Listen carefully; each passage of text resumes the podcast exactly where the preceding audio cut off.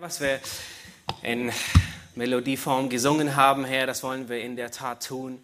Herr, wir wollen dich anbeten, weil du wert bist, zu nehmen Preis und Ruhm und Majestät und Herrlichkeit ähm, von Ewigkeit zu Ewigkeit. Herr, bitten dich, dass du dein Wort an uns segnest, äh, dass dein Wort klar und deutlich zu unseren Herzen spricht, dass du verherrlicht wirst und wir danken dir dafür. Amen dürft gerne Platz nehmen.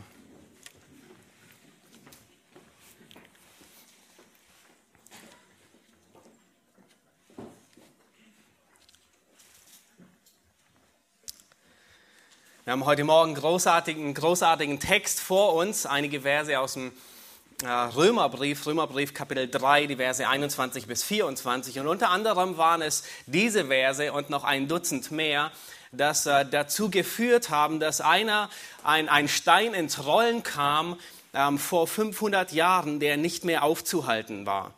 Und äh, wir leben in einem besonderen Jahr, falls du es noch nicht weißt, das ist 2017.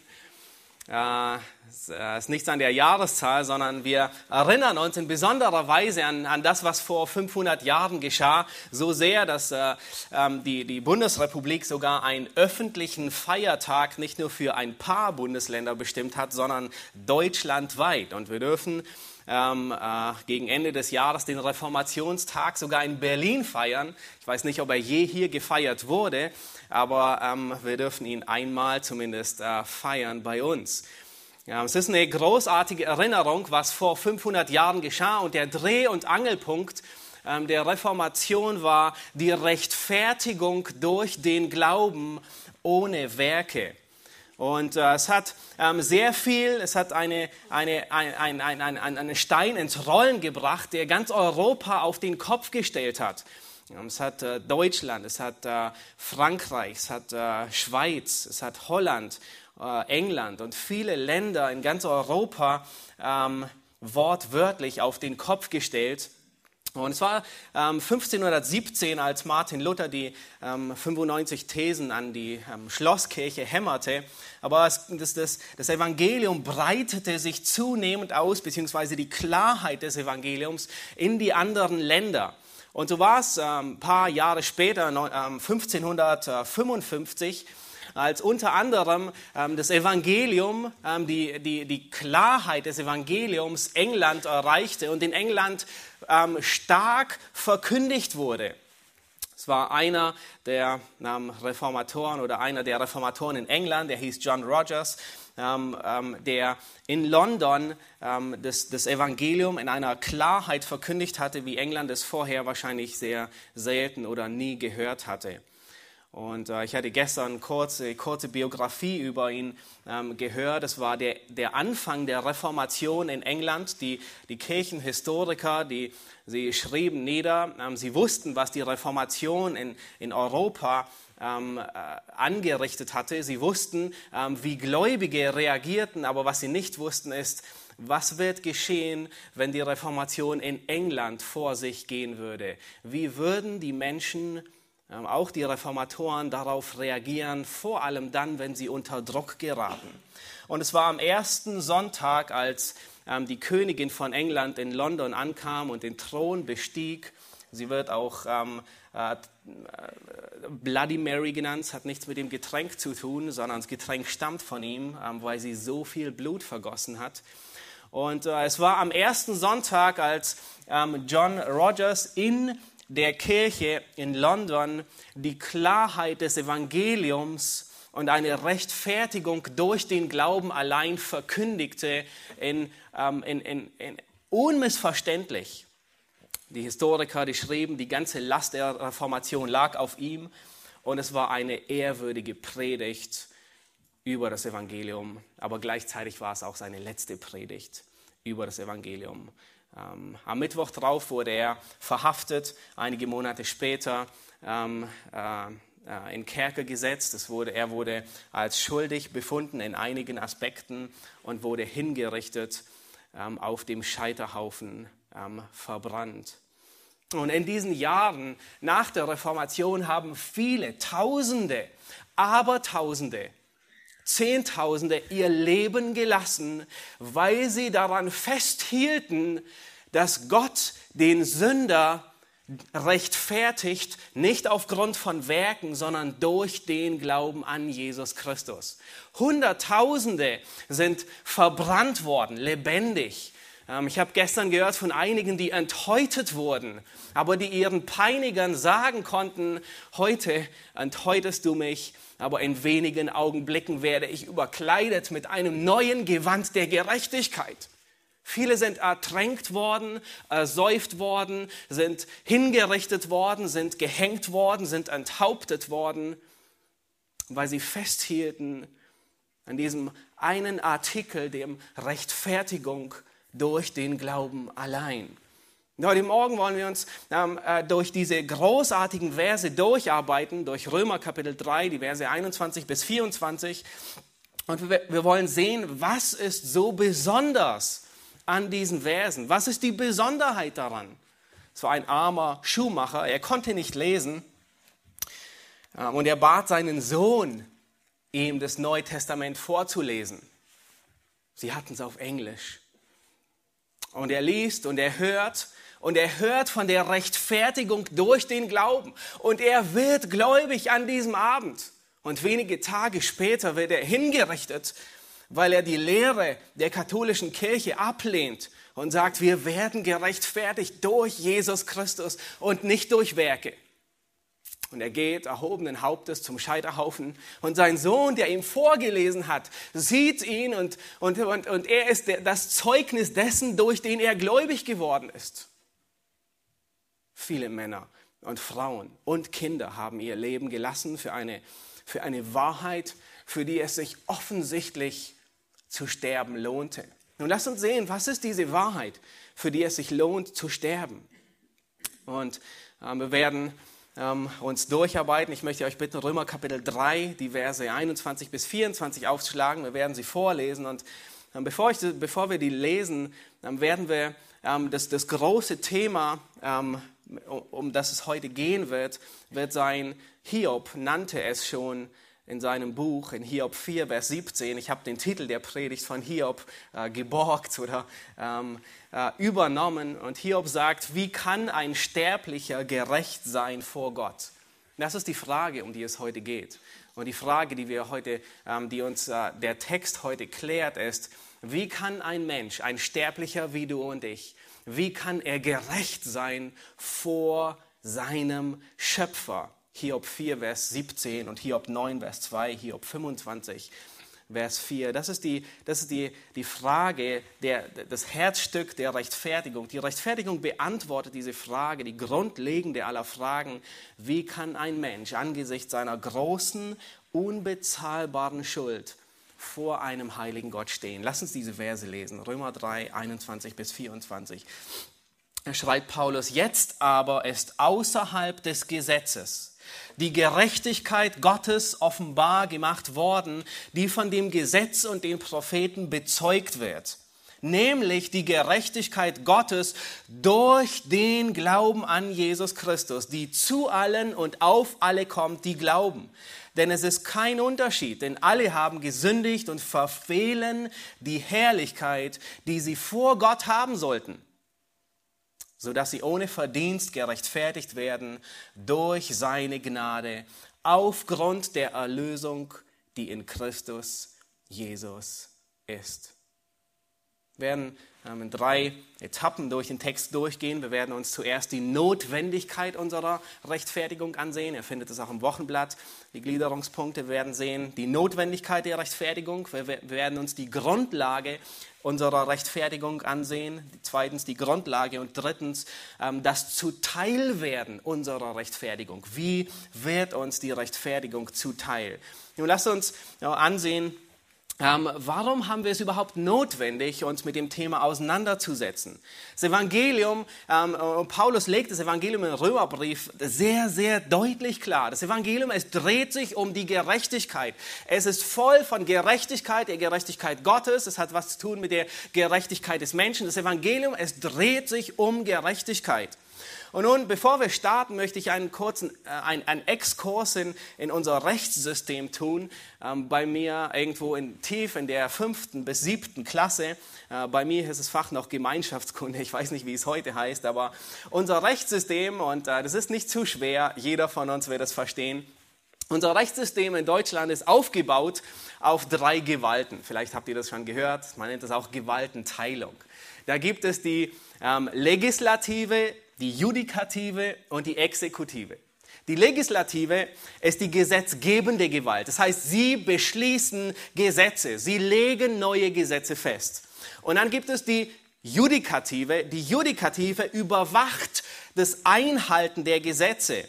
Also das heißt, sie überwachen es und sie sehen, das sind die Richter, sehen, wird das Gesetz beachtet, eingehalten oder wird es übertreten. Und dann gibt es noch die Exekutive, das ist die vollziehende Gewalt. Ähm, das sind die, die auch einen Exitus letzten Endes äh, ähm, ausüben, bei uns heute nicht mehr in Deutschland, aber die Exekutive vollzieht das Gerichtsurteil. Sie sorgen dafür, dass das Recht ausgeübt wird. Und im Falle von, von Schuld, das heißt, wird jemand ähm, als schuldig angesehen, dann sorgt die Exekutive dafür, dass die Bestrafung angemessen vollzogen wird. Und man nennt es bei uns heute Strafvollzug oder JVA oder die Justizvollzugsanstalt oder einfach Gefängnis. Ja, sie sorgen dafür. Also wir haben jemanden, der Gesetze gibt, wir haben jemanden, der, die über, der überwacht, ob sie eingehalten werden und wir haben jemanden, der dafür sorgt, dass bei Nichteinhaltung jemand bestraft wird. Nun in unserem Fall ist der Mensch von Gott geschaffen und ist Gott verpflichtet. Unser Universum, jeder, jeder, äh, jeder, jeder Quadratmeter, auf den wir treten, ist Hoheitsgebiet Gottes. Jeder Mensch, der darin lebt, er ist Gott verpflichtet. Er ist dem göttlichen Gesetz verpflichtet. Der Mensch lebt unter dem Grundgesetz Gottes. Und nun Vielleicht erschreckt es uns, aber Gott vereint alle diese drei Ämter, die wir bei uns in Deutschland teilen, aus Angst, sie werden missbraucht. Gott vereint alle diese drei zusammen. Er ist die oberste Autorität. Er ist Legislative, er ist Judikative, er ist Exekutive.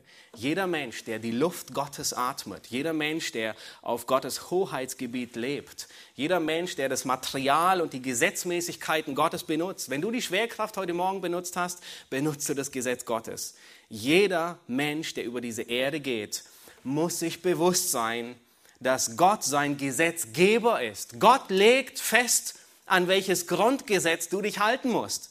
Dass Gott seine Judikative ist. Gott ist dein Richter, vor dem du eines Tages stehen wirst.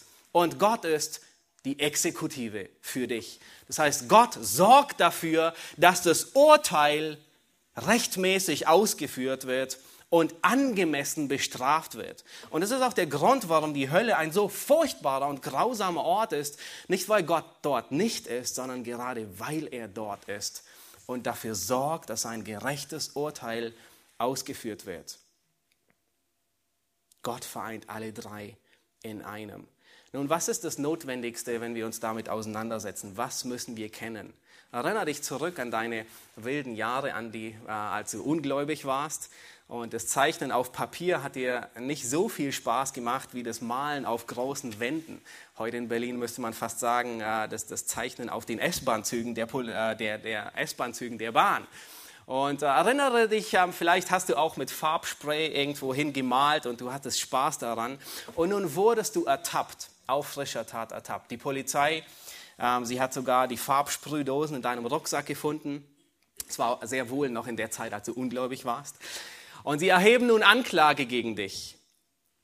Und sie sagen, die Anklage kommt ins Rollen. Was tust du als allererstes? Was wirst du tun? Nun, was ich tun würde, wäre, ich würde mich informieren über das Gesetz, richtig? Das heißt, du googelst und suchst, was sagt das deutsche Recht über Malen? Nun, es ist nicht nur Malen, sondern es ist Sachbeschädigung. Und äh, wahrscheinlich wirst du auf Paragraph 303 stoßen, da steht Sachbeschädigung im Strafgesetzbuch. Und da heißt es, wer rechtswidrig eine fremde Sache beschädigt oder zerstört, der wird mit Freiheitsstrafe bis zu zwei Jahren oder mit Geldstrafe bestraft. Das heißt, was willst du wissen? Du willst erstens wissen, was sagt das Gesetz aus? Und zweitens willst du wissen, nun angenommen, sie klagen mich an, wie schlimm wird es sein? Was ist die Bestrafung? Was ist, äh, muss ich 10 Euro Strafe bezahlen oder, oder wie, groß, wie groß ist die Schuld und was, was muss ich dafür in Kauf nehmen?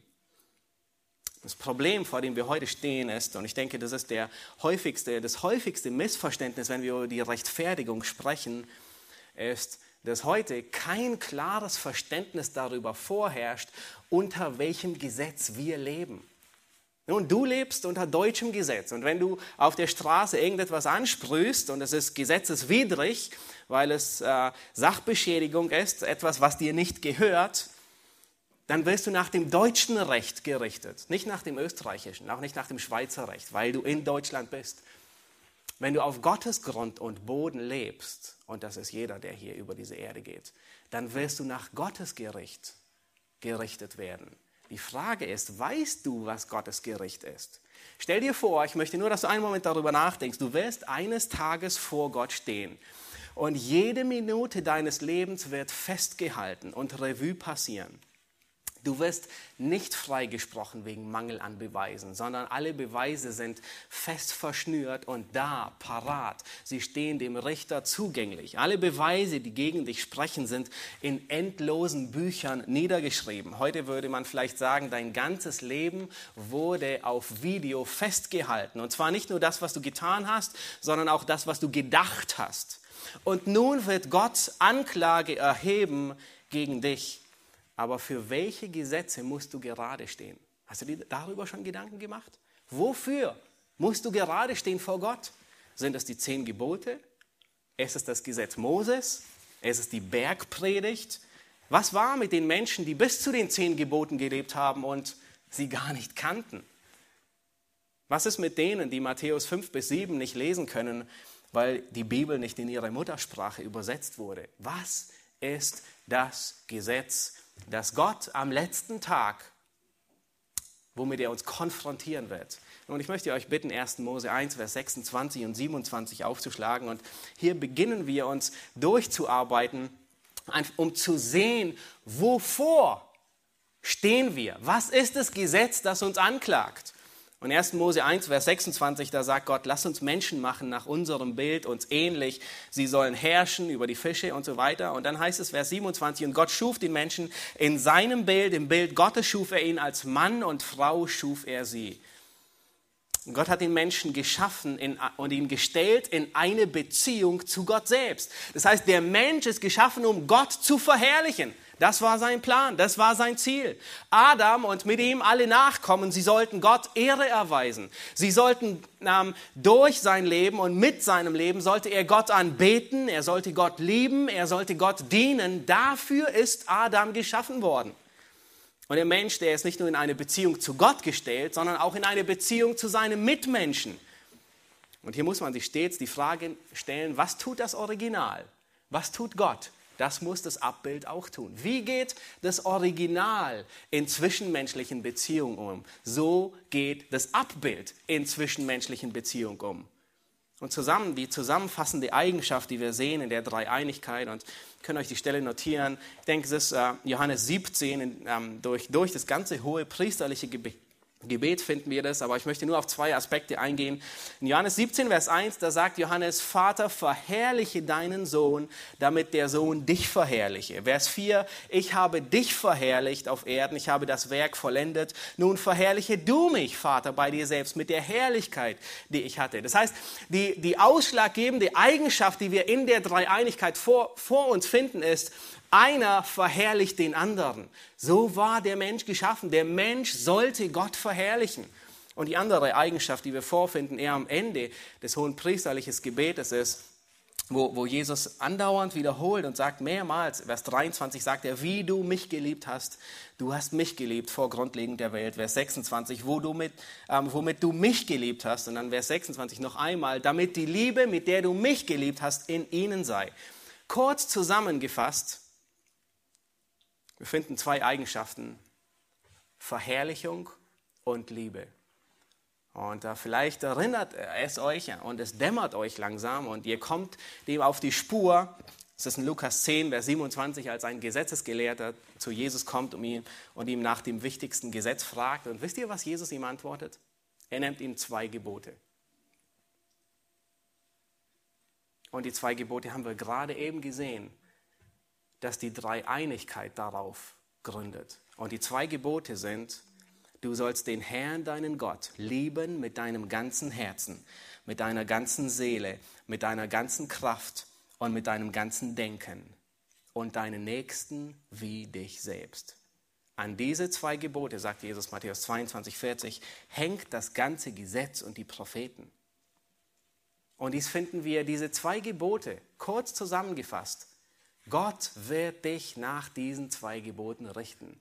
Das ist, das ist das Grundgesetz Gottes. Diese zwei Gebote finden wir bereits vor dem mosaischen Gesetz, bevor die zehn Gebote überhaupt eingeführt worden sind. Wir gehen zurück zu Kain. Was tut Kain? Und äh, die, die, die, fast die einzige Handlung, die bei Kain erwähnt wird, ist welche? Er opfert und er ermordet seinen Bruder. Was tut er? Er opfert. Warum opfert er? Um Gott zu besänftigen, um Gott zu ehren, um Gott Würde entgegenzubringen. Und danach, wenig später, sehen wir, dass er seinen Bruder ermordet und mit dem zweiten Gebot kollidiert. Und wir finden das bei Abimelech. Nun, in 1. Mose werden wir irgendwann in den nächsten äh, Monaten wahrscheinlich dahin kommen. Aber Abimelech ist der König der Philister und äh, wohl bemerkt, wann lebt Abimelech? Vor Mose oder nach Mose? Er lebt vor dem mosaischen Gesetz, ersten Mose. Das Gesetz kommt erst im zweiten Buch Mose. Und äh, Isaac, der verweilt äh, in seinem Gebiet. Und er sagt, wie sein Vater schon zu Abimelech gesagt hatte, so sagt Isaac auch über seine Frau, dass sie seine Schwester wäre. Und Abimelech, er sieht sie eines Tages, ähm, wie sie miteinander scherzen und äh, in einer Weise umgehen, wie nur ein Mann mit seiner Frau umgehen würde. Und dann lässt er Isaac zu sich holen und er sagt folgende Worte. Und er sagt zu Isaac, sie ist doch deine Frau. Wie konntest du sagen, sie ist meine Schwester? Warum hast du uns das angetan? Und dann sagt er, achtet, achtet darauf, vor wem er sich rechtfertigt. Woher kannte er das Gesetz, da das Gesetz noch gar nicht gegeben war? Und er sagt, wie leicht hätte jemand vom Volk sich zu deiner Frau legen können, so hättest du Schuld auf uns gebracht. Hm. Abimelech, er weiß, was Recht und Unrecht ist, noch bevor das Gesetz Mose überhaupt gekommen ist. Woran liegt das? Stell dir vor, die zehn Gebote, sie waren gar nicht gegeben. Abimelech wusste, was Recht ist in Bezug auf seinen Nächsten und er wusste, was Recht ist in Bezug auf Gott. Gehen wir ein paar Kapitel später und wir sehen Josef. Josef, er, ähm, er, er arbeitet im Haus seines äh, Meisters Potiphar, seines Herrn. Und Josef befolgt das Gebot, du sollst nicht Ehe brechen, noch bevor es in 2. Mose 20 schriftlich festgehalten wurde. Er befolgt das Gebot, nicht nur das Gebot, du sollst nicht Ehe brechen, sondern er befolgt die erste Tafel und sagt, wie sollte ich gegen Gott sündigen? Er wusste, dass er Gott verherrlichen muss und wie er mit seinem Nächsten umgeht. Und wisst ihr was? Paulus, er nennt dieses in, in Römer 2, Vers 15 das Werk des Gesetzes, sagt er, dass jedem Menschen in ihre Herzen geschrieben ist, was auch ihr Gewissen bezeugt. Das heißt, Gott hat dem Menschen sein Gesetz, nämlich diese zwei Gesetze, ins Herz geschrieben und das bezeugt das Gewissen. Gott hat mehrmals offenbart, was sein Wille ist. Wir haben nicht alles ähm, niedergeschrieben, aber er hat definitiv mehr ähm, geoffenbart. Und das Gewissen bezeugt jedem Menschen, dass er vor Gott verantwortlich ist. Und das Gewissen bezeugt jedem Menschen, dass er eine Verantwortung hat gegenüber seinem Nächsten. So sehr, dass jedes Kind in ungläubigen Kitas mit einem Satz aufwächst, sogar mit einem Sprichwort, nämlich, was du nicht willst, dass man dir tut, das füg auch keinem anderen zu. Seht ihr, wie dieses zweite Gebot bis in die deutsche Redewendung hinein, in, in, in ungläubige Haushalte seinen Weg bahnt? Und hör gut zu. Ich möchte, dass du gut zuhörst. Das Gesetz, nach dem Gott dich richten wird, das Grundgesetz Gottes, es besteht aus zwei Paragraphen. Und diese zwei Paragraphen lauten, der erste ist, du sollst den Herrn, deinen Gott, lieben mit deinem ganzen Herzen, mit deiner ganzen Seele, mit deiner ganzen Kraft, mit deinem ganzen Denken. Und der zweite lautet, und deinen Nächsten wie dich selbst. Und wir gehen weiter und was stellen wir fest? Die zehn Gebote, sie entspringen, sie sind aufgebaut auf diese beiden Gebote. Die erste Hälfte, die ersten vier Gebote, du sollst keine anderen Götter haben, sprechen das erste Gebot an, das erste göttliche Grundgesetz. Und die restlichen Gebote, du sollst Vater und Mutter ehren, du sollst nicht töten, nicht Ehe brechen, nicht stehlen, kein falsches Zeugnis reden, nicht begehren. Ähm, sie stützen sich auf das zweite Grundgesetz Gottes. Die zehn Gebote, sie sind nur eine Präambel des, des ganzen mosaischen Gesetzes. Und ich möchte nur eins davon herausgreifen, um, um deutlich zu machen, dass selbst das mosaische Gesetz auf diese beiden Gebote ähm, gegründet ist. Nämlich in 5. Mose 22, Vers 8, ihr braucht es nicht aufschlagen, könnt mir vertrauen, dass es da steht. Ähm, da wird berichtet, was zu tun ist, wenn jemand ein neues Haus baut. Nun, in der Regel bauten sie damals die Häuser so, dass man auf dem Dach auch herumgehen konnte. Und äh, dann sagt, sagt Gott hier und sagt, wenn du ein neues Haus ba baust, so mache ein Geländer um dein Dach. Hm, warum? Aus Gesetz. Na gut, mache ich, mache ich, mach Gesetz. Aber wisst ihr, warum es notwendig war? Dass wenn du Besuch bekommst von deinem Freund und er hat kleine Kinder und du sagst, nun bei uns passen alle auf. Sie wissen, dass sie nicht an den Rand hinangehen sollen. Aber du bekommst Besuch und die wissen nicht. Und äh, ehe du dich versiehst, ist der Dreijährige von deinem Freund vier Meter runtergefallen, weil kein Geländer da dran war.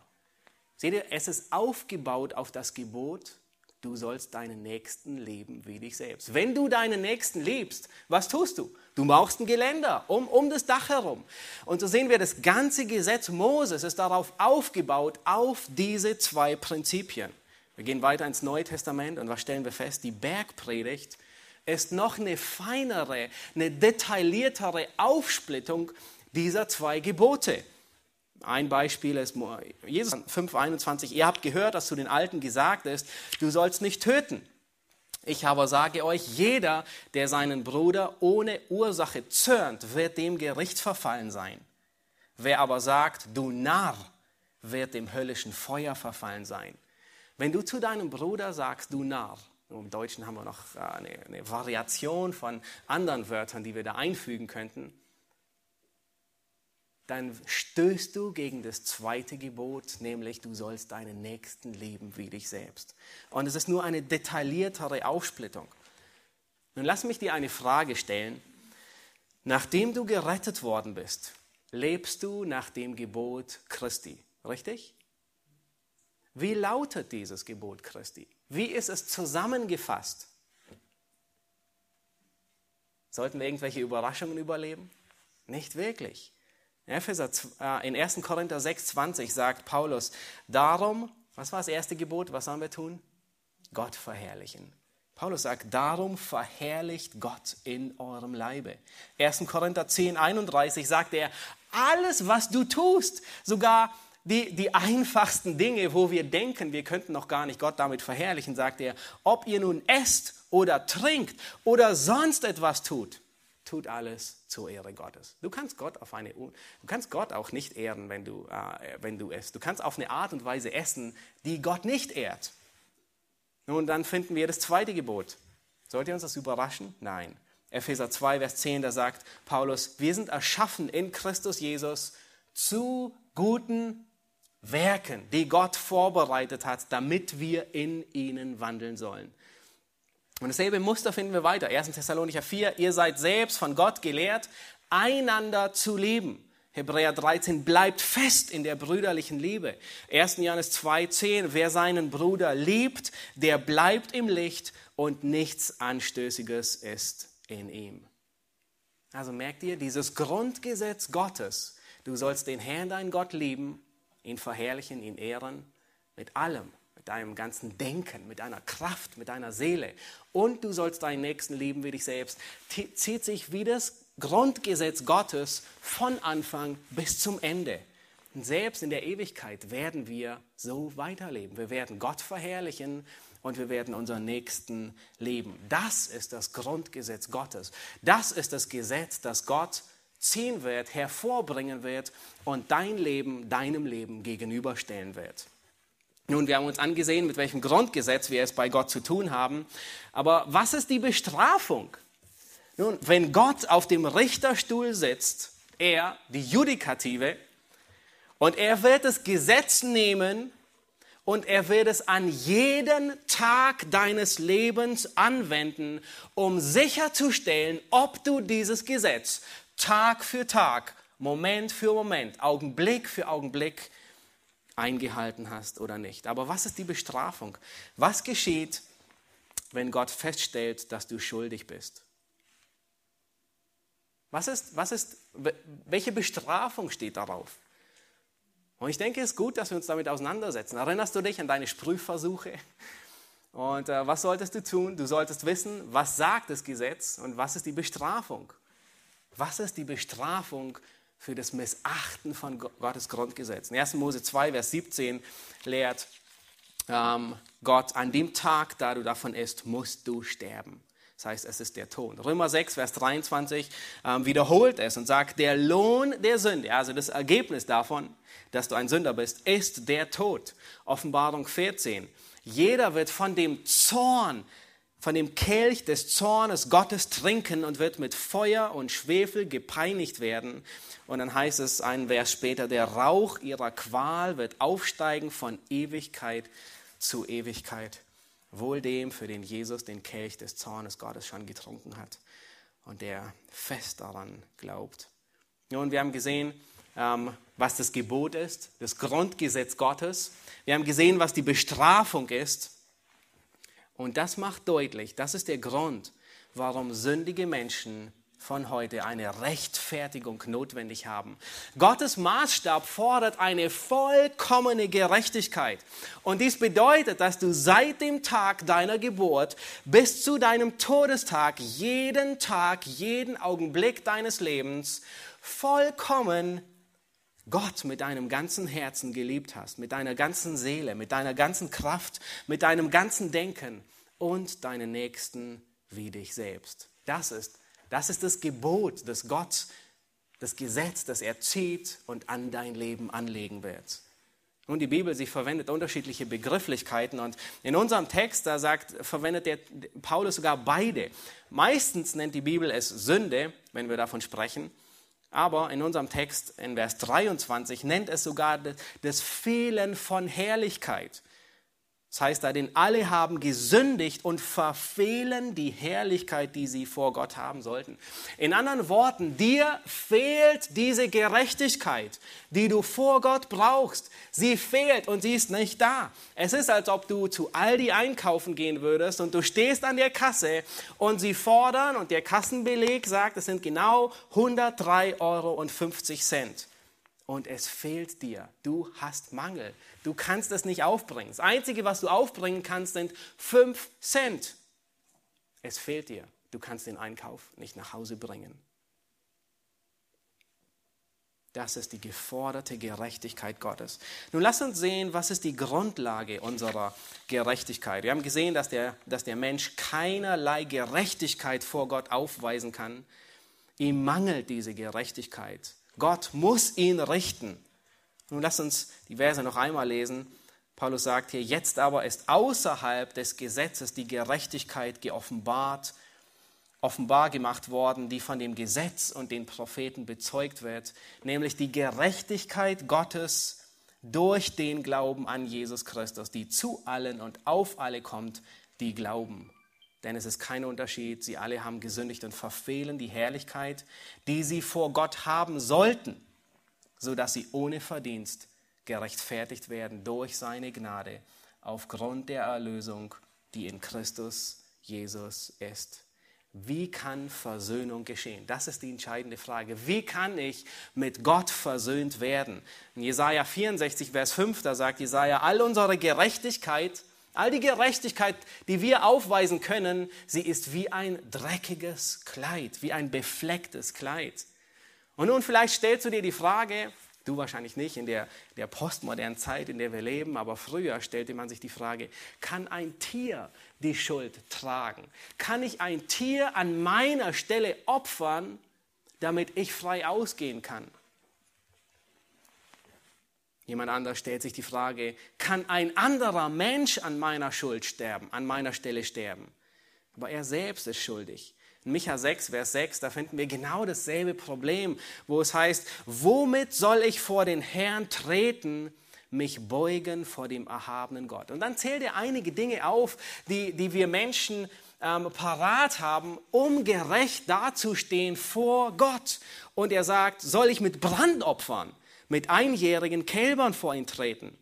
Vers 7. Hat der Herr Wohlgefallen an Tausenden von Widdern oder an unzähligen Strömen von Öl? Das heißt, reicht es aus, wenn ich Tausende von Widder opfern würde an meiner Stelle? Könnte ich meine Schuld zudecken? Würde ich die Gerechtigkeit, die Gott fordert, irgendwie aufzeigen können? Und dann geht er sogar so weit und sagt, soll ich meinen Erstgeborenen geben für meine Übertretung, die Frucht meines Lebens für die Sünde meiner Seele? Vielleicht denkst du, das ist weit hergeholt, aber das ist genau das, was viele getan haben, als sie anfingen, Götzendienst zu tun. Sie haben ihre Erstgeborenen, ihre Kinder durchs Feuer gehen lassen für den Gott Moloch. Das war ihre Art und Weise, wie sie, wie sie hofften, dass die Gerechtigkeit, die Reinheit, die sie brauchten, durch, ein, durch den Tod eines Kindes gesühnt wird. Paulus sagt, nein, die Gerechtigkeit Gottes wird auf eine andere Art und Weise, auf eine andere Art und Weise erlangt. Und diese Verse, Vers 21 bis 24, sie geben uns Hoffnung. Diese Verse, sie zeigen uns auf, wo ein Mensch, der keine Gerechtigkeit hat, keine Gerechtigkeit aufweisen kann, wo er zu einer Gerechtigkeit findet, die vor Gott annehmbar ist. Lass uns, schaut euch Vers 22 an. Paulus sagt hier, ist die Gerechtigkeit Gottes zu allen und auf alle und am Ende von Vers 24 sagt er, dann nennt er uns, wo wir diese Gerechtigkeit finden, nämlich in der Erlösung Jesu Christi.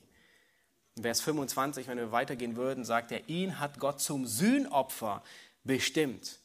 Nun, der Begriff rechtfertigen er, er kommt aus dem juristischen, beziehungsweise äh, manchmal nennt man es auch aus dem kriminologischen. Und ihr könnt euch 5. Mose 25, Vers 1 notieren und äh, nicht jetzt, aber vielleicht im Hauskreis durchgehen. Hier wird sehr gut beschrieben, was, was bei einer Rechtfertigung geschieht. Was ist eigentlich eine Rechtfertigung? Und hier sehen wir auch, dass der Richter, der, der dasteht, um Recht und Unrecht zu sprechen, eigentlich keine Macht hat, jemanden gerecht zu machen. Da steht nämlich Folgendes. Wenn zwischen Männern ein Streit entsteht und sie vor Gericht treten und man richtet sie, so soll man den Gerechten für gerecht erklären. Und hier ist tatsächlich das Wort rechtfertigen. Das heißt, man soll den Gerechten gerecht sprechen, ihn rechtfertigen und den Übeltäter für schuldig. Dieser Text, der macht Folgendes deutlich. Da kommen zwei Männer, sie haben Streit miteinander. Sie kommen vor Gericht und nun sagt Gott, was zu tun ist. Du sollst den Gerechten, den, der im Recht ist, den sollst du gerecht machen? Nein, gerecht sprechen.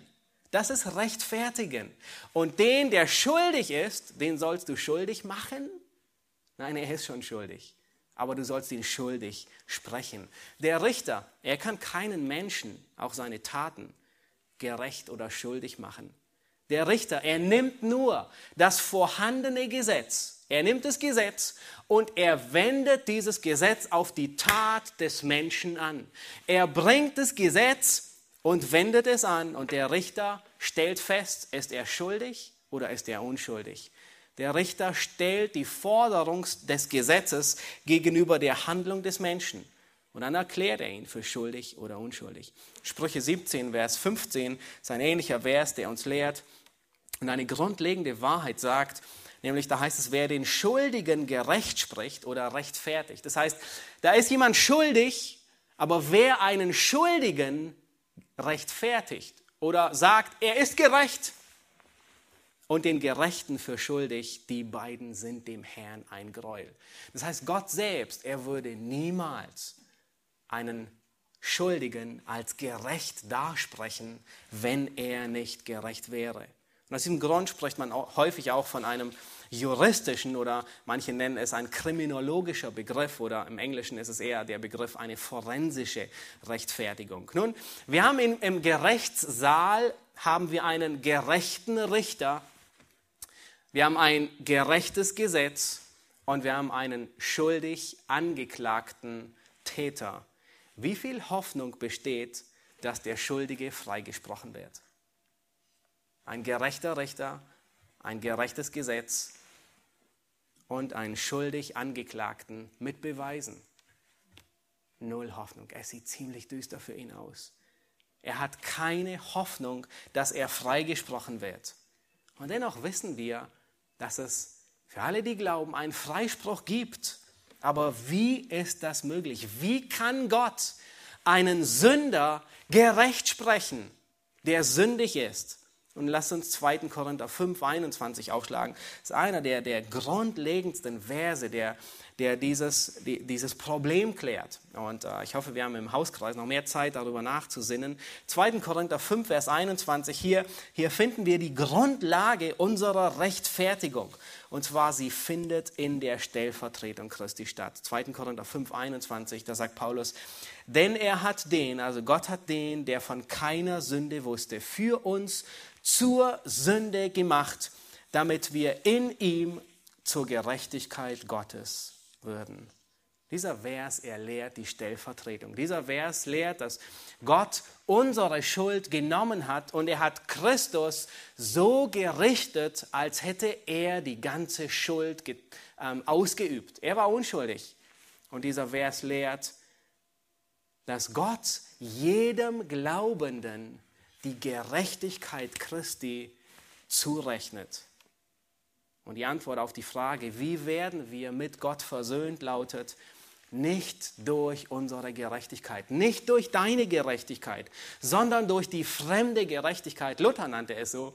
Luther nannte es eine fremde Gerechtigkeit, weil diese Gerechtigkeit nicht von dir kommt, sondern sie ist fremd. Es ist die Gerechtigkeit Christi, die da ist und dich mit Gott versöhnt. Und das ist, was Paulus wenige Worte vorher sagt, in 2. Korinther 5,20. Er sagt, lasst euch versöhnen mit Gott, was uns versöhnt ist. Christi Gerechtigkeit.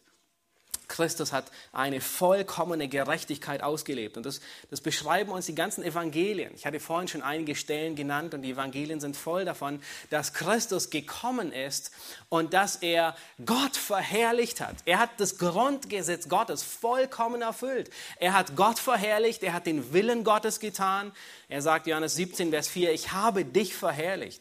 Und jeder Tag seines Lebens hat er seinen Nächsten geliebt wie sich selbst. Und die Evangelien, sie sind voll davon. Und am Ende beschreiben uns die Evangelien an mehrfacher Stelle, dass jeder bezeugt und sagen muss, ich finde keine Schuld an ihm. Christus ist der, Einzig, der Einzige, der vollkommen gerecht gegenüber dem Grundgesetz Gottes, du sollst den Herrn, deinen Gott lieben, in Ehren verherrlichen und deinen Nächsten wie dich selbst, der es vollkommen ausgelebt hat. Die Rechtfertigung des Sünders hat einen hohen Preis. Gott hat einen hohen Preis dafür bezahlt. Nun lasst uns sehen, wie wird uns diese, Rechtfert diese Gerechtigkeit, diese fremde Gerechtigkeit zuteil? Ähm, wie, wie kommen wir an diese Gerechtigkeit heran? Ähm, wie, ähm, wie wird uns die Gerechtigkeit Christi, die wir brauchen, zuteil? Lass uns noch einmal die Verse 21 bis 24 lesen. Und da sagt Paulus, er nennt uns drei Dinge. Er sagt, Vers 21, jetzt aber ist außerhalb des Gesetzes die Gerechtigkeit Gottes offenbar gemacht worden, die von dem Gesetz und den Propheten bezeugt wird, nämlich die Gerechtigkeit Gottes. Und jetzt sagt er, durch den Glauben an Jesus Christus, die zu allen und auf alle kommt, die glauben. Denn es ist kein Unterschied, denn alle haben gesündigt und verfehlen die Herrlichkeit, die sie vor Gott haben sollten und drittens sagt er, so dass sie ohne Verdienst gerechtfertigt werden durch seine Gnade aufgrund der Erlösung, die in Christus Jesus ist. Dieser Abschnitt erlehrt uns drei Dinge, ähm, wie uns diese Gerechtigkeit zugeteilt wird. Erstens, nicht durch Werke, Vers 21, außerhalb des Gesetzes. Zweitens, sondern durch den Glauben. Und drittens durch Gottes Gnade. Lass uns Vers 21 sehen. Ah, Vers 21 ist ein tiefer Schock, das ist ein, ein tiefer Stich mitten ins Herz der Gesetzlichkeit. Da sagt Paulus, die Gerechtigkeit wird uns außerhalb vom Gesetz zuteil. Du kannst Gottes Gerechtigkeit nicht erlangen, indem du versuchst, das Gesetz zu halten. Wir erinnern uns noch einmal zurück, was, was fordert das Gesetz, die Gerechtigkeit Gottes? Vollkommene Unschuld in diesen beiden Gesetzen, und zwar jeden Tag deines Lebens. Aber nun hast du jeden Tag deines Lebens diese Gebote missachtet. Und du kannst nicht durch das Gesetz gerecht werden. Römer 4, Vers 4 sagt, wer aber Werke verrichtet, dem wird der Lohn nicht aufgrund von Gnade angerechnet. Wenn wir von dem Grundgesetz Gottes sprechen, ja, es wird von dir gefordert, aber du musst es vollständig halten. Es ist so, als ob du wieder bei der Kasse stehst bei Aldi und sie sagt, der Einkauf kostet 103,50 Euro und du sagst, ich weiß, der Einkauf kostet so viel, aber ich habe nicht so viel. Alles, was ich auftreiben kann, sind drei Cent. Es mangelt dir an den restlichen 103 Euro. Nun, was würde die Verkäuferin zu dir sagen? Würde sie sagen, oh, gar kein Problem, heute, heute, heute lassen wir es durchgehen? Nein, sondern sie wird sagen, nun, tut mir leid, ich lasse den Einkauf hier, du kannst Geld holen und später wiederkommen. Aber angenommen, dein Freund, er steht hinter dir und er sagt, oh, hast kein Geld dabei? Komm, ich helfe dir aus. Ich bezahle für dich. Und ein Freund, er bezahlt deine Schuld. Die Kassiererin, die würde alles zustimmen und sagen, ja, nun hier hast du deinen Einkauf, geh fort. Weil die Schuld ist beglichen. Nicht von dir, aber von jemand anderem. Jede Religion versucht heute die Frage zu beantworten, wie entkomme ich dem Gericht Gottes? Wie komme ich in eine wohlwollende Position vor Gott, aber wo jede Religion scheitert, ist, dass jede Religion versucht, eine eigene Gerechtigkeit aufzustellen. Gute Werke oder Kasteiung. Ein lebenslanger Prozess. Und man ist nichts anderes wie eine Selbstgerechtigkeit. An die Gerechtigkeit Gottes kommen wir nicht durch unsere Werke.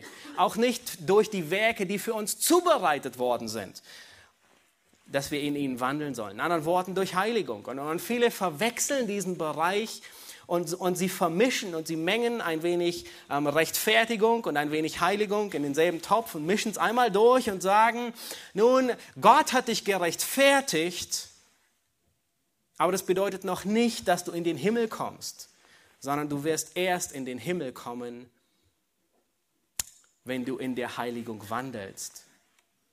Und das ist ein großes, ein großes Missverständnis. Rechtfertigung ist eine einmalige Erklärung. Rechtfertigung ist, ist wie das Urteil vor dem Gericht, wenn der Richter den Angeklagten verurteilt oder freispricht. In dem Fall würde er sagen, er klopft mit seinem Hammer drauf und sagt, schuldig oder unschuldig. Und jeder, der gerechtfertigt ist, bei dem lautet das Urteil unschuldig. Rechtfertigung ist kein Prozess, katholische Kirche, die hat Rechtfertigung zu einem Prozess gemacht.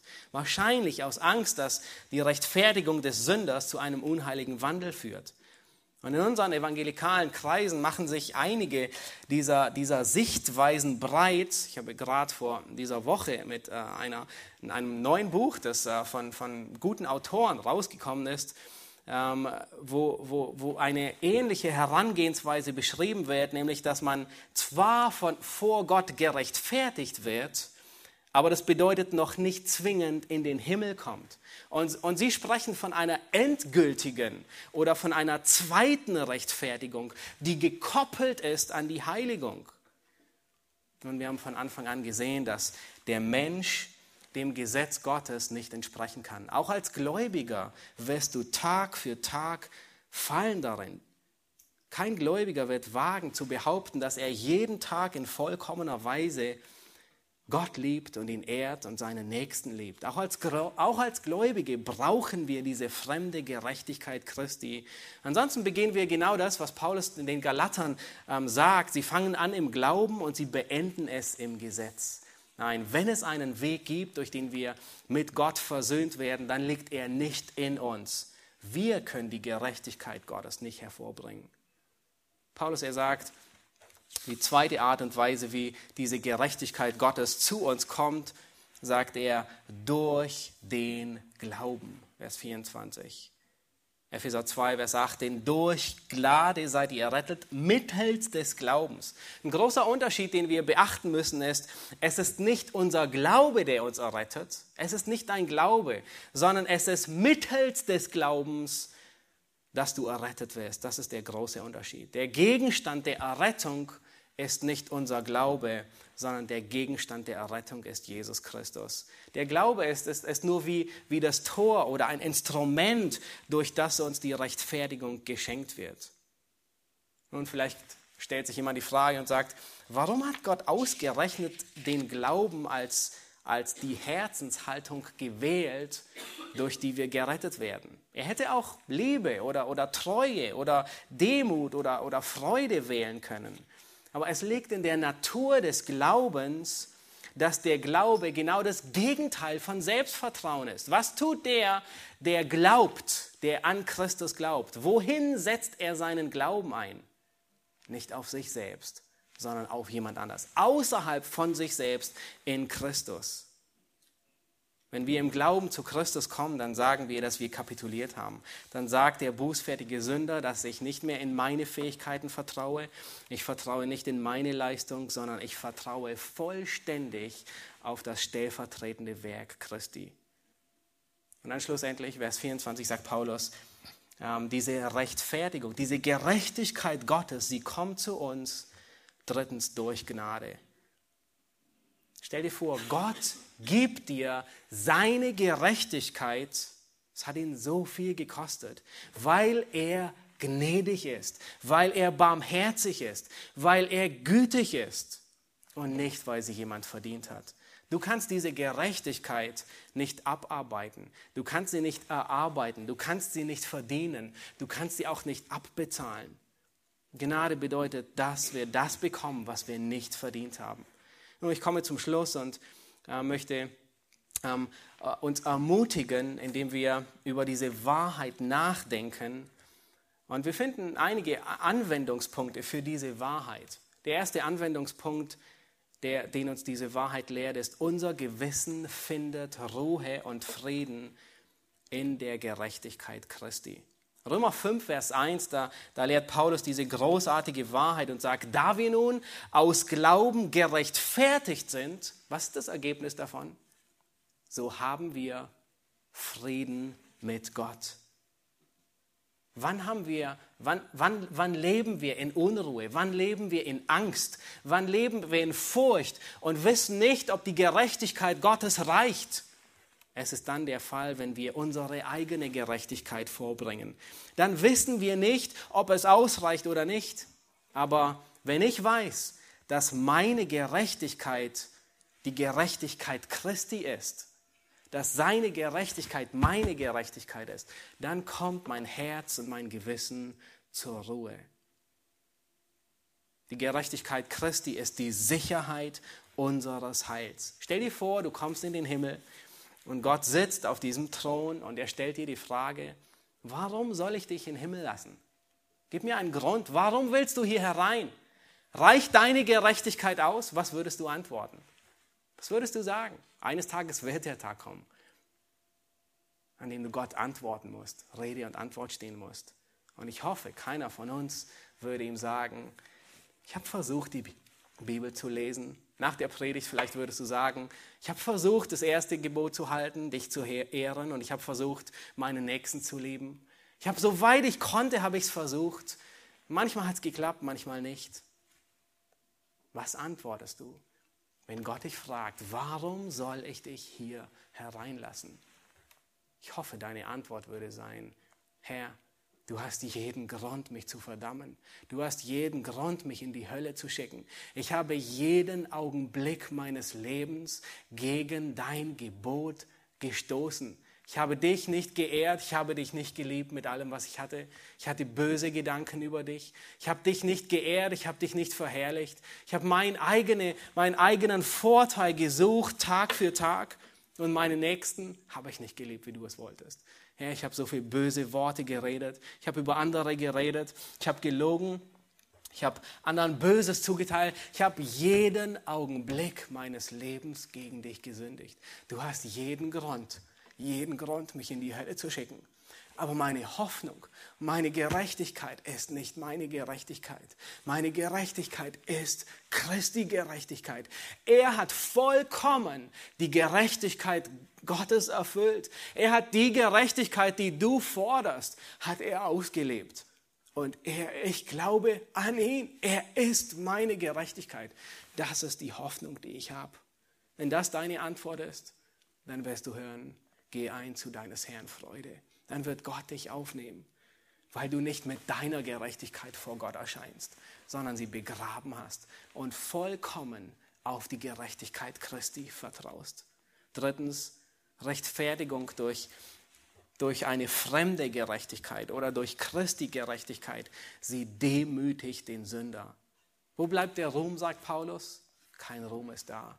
Es demütigt uns und Rechtfertigung durch eine fremde Gerechtigkeit verherrlicht Gott. Das Rühmen ist ausgeschlossen.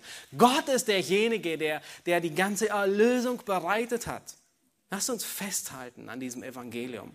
Wir werden gleich ein Lied singen, das, ähm, diesen, diesen Aspekt der Rechtfertigung in, in Worte, in melodische Worte zusammenfasst, nämlich sein Kleid für meins ein Tausch so wunderbar. Und in der zweiten Strophe singen wir, ähm, sein Kleid für meins, ein Grund zur Furcht bleibt nicht, denn den Vollkommenen traf des Herrn Gericht, gerecht gemacht aus Werken, die nicht mein. Dank Jesu Tod und Leben bin ich sein. Sein Kleid für meins, Gerechtigkeit erfüllt. Gerechtigkeit Gottes ist erfüllt. Er trank den Kelch und rief, es ist vollbracht mit seinem Blut hat er mich heil gemacht. Das ist die Gerechtigkeit Gottes. Das ist die Art und Weise, wie ein Sünder vor Gott bestehen kann. Nicht mit seiner Gerechtigkeit, sondern mit einer fremden Gerechtigkeit, nämlich der Gerechtigkeit Christi. Lass uns dieses Evangelium in Ehren bewahren. Lass es uns nicht verwässern. Ähm, lass es uns nicht mit Werken vermischen. Lass uns fest daran halten. Es sind nicht nur die Reformatoren gestorben, die diese Wahrheiten gelehrt haben. Es sind nicht nur Tausende und Abertausende gestorben, weil sie festgehalten haben an dieser Wahrheit, sondern der Sohn Gottes selbst ist für diese Wahrheit gestorben. Gott selbst starb, um uns zu rechtfertigen. Lass uns aufstehen und beten.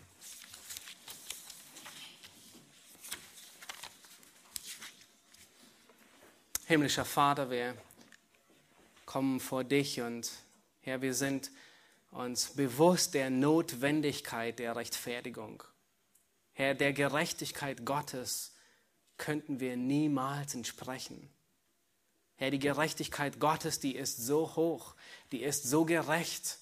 Herr, wir haben Tag für Tag und Augenblick für Augenblick gegen dein Gebot verstoßen. Herr, wir können diese Gerechtigkeit nicht aufweisen. Und so hast du jeden Grund, Sünder für ewig zu verdammen.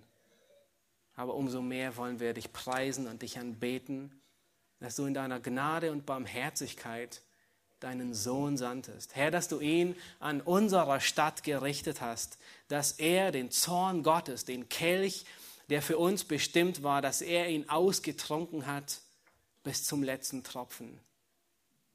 Er hat unsere Schuld getragen und wir dürfen seine Gerechtigkeit tragen.